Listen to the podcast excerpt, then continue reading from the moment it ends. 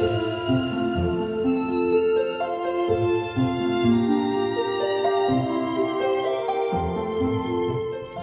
众朋友好，欢迎收听《优活谈心事》，我是炳华啊。今天很高兴邀请到我的好朋友大树教练，欢迎大树教练。Hello，炳华好，听众朋友们大家好。好，上集我们提到说哈，那个建立信任感的第一步就是要啊、注重于我们的外在的形象，然后外在的一个表现。那其实外在跟行为举止，其实行为举止其实是相通的。像比如说大树好了，我们去面试一个人的时候，当然我会看你外在，对不对？你不能穿的很很。很邋遢嘛，你要神清气爽，穿的比较干净。那可是就要看你的谈吐、你的行为模式，这是我第二个观察的要素，是不是这样子？嗯，说到面试，我又非常有灵感了。哦，我觉得面试跟相亲很像，好比说古时候的相亲啊，啊，或者是我们当然现代社会还是会流传的一些相亲的故事啊，那通常都是一些比较着急的父母哈，就替孩子安排他们的亲事。我觉得在相亲的那个领域上是一个，我就想把我最好的那一面拿出来，所以他你可能平常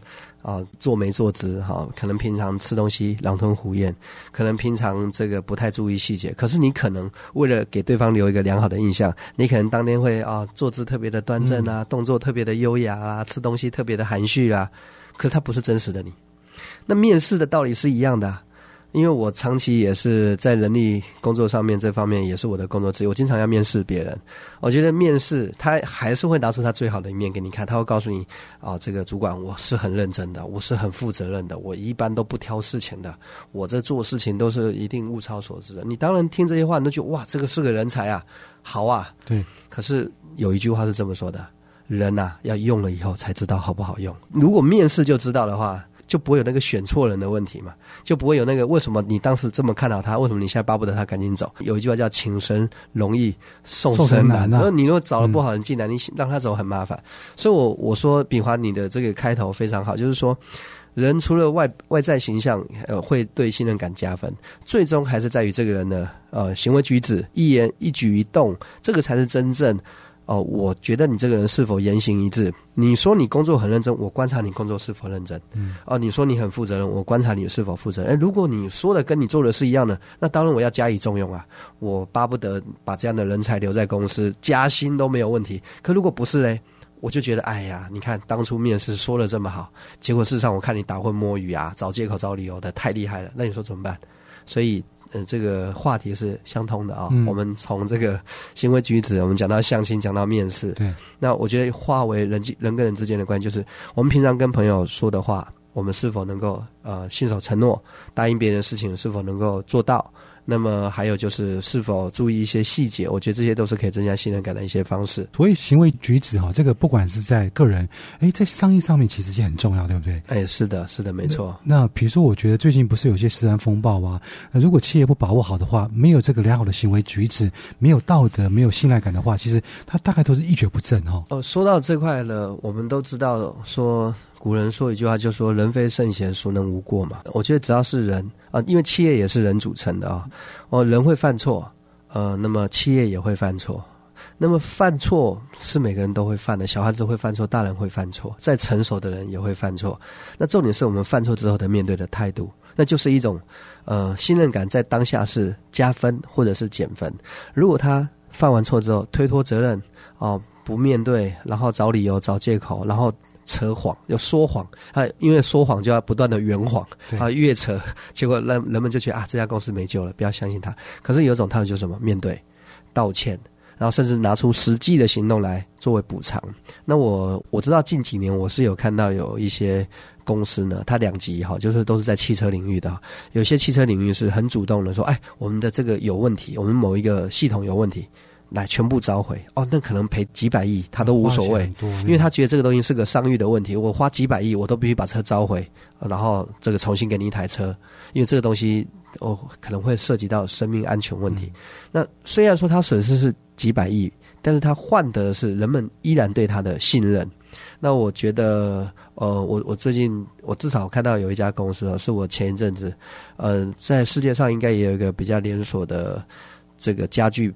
品牌叫 IKEA 嗯哦，我我们这不是帮他做广告，我只是实际举一个例子。那因为它是一个很小的事情，可是它会加深我对 IKEA 的信任感。因为我去逛 IKEA 的时候，我就发现他在电梯口就公告说，我们目前有一个型号啊的玩具，那这个玩具经过他们自己工作人员发现了，这个玩具呃有一个风险，就是可能几岁以下的孩子可能会不小心会含在嘴巴会吞咽。其实就一个这么小的事情，他就公告，而且就是请所有的顾客把货拿回来，把钱还给你，因为这个玩具呢有一点点，因为我一看那个玩具那么大一颗，根本是吞不进去的，可是他还是依然觉得有风险。我觉得这样的一个小小的行为，虽然我并不是买那个东西的顾客，可是我会觉得这家公司愿意做这件事，我对他信任感是加分的。那我要讲另外一个反面教材哦，嗯我们知道最近汽车界还有出现一个例子，就是丑闻，就是他们虚报他们的呃排气安全量对等等之类。你看，像这东西一次出现之后，就觉得啊，那这这种车谁要买？这连这么连这么一个简单可以被衡量的东西，你都要作假。那我在想，那你如果其他零件品质质量上都有问题，那我开这车，我不是跟自己人生过不去？嗯所以我觉得，呃，企业啊，确实要透过很多呃危机处理哦，犯错是在所难免。可是你犯错之后的态度是什么啊？只有回应一下炳炳华刚才问的问题。OK，很好，就说你刚刚讲说人非圣贤，孰能无过？知错能改，善莫大焉。是的，就说你能够去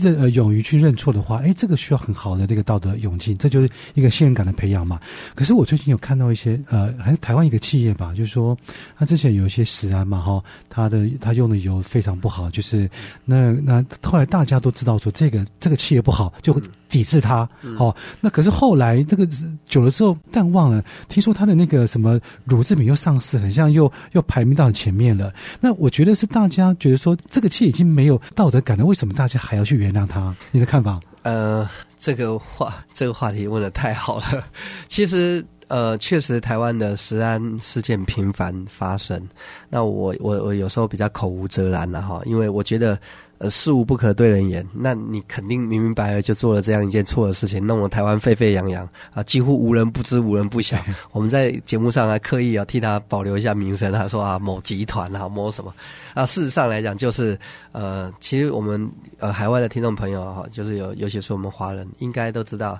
这个这家公司啊，真的确实在中国大陆跟台湾哈。在中国大陆做方便面做得非常大，好，这样一讲大家更知道了哈。赚了很多钱了，好好，这样就够了哈。OK，好，那么其实它就是一个很明显的，就是说它在道德上是非常的不合标准的。就是说，人们吃东西，我们不求说别的，最起码它是安全的。它它最起码它是一个对人体不要产生副作用伤害的东西。可这家公司呃很明明白白就是。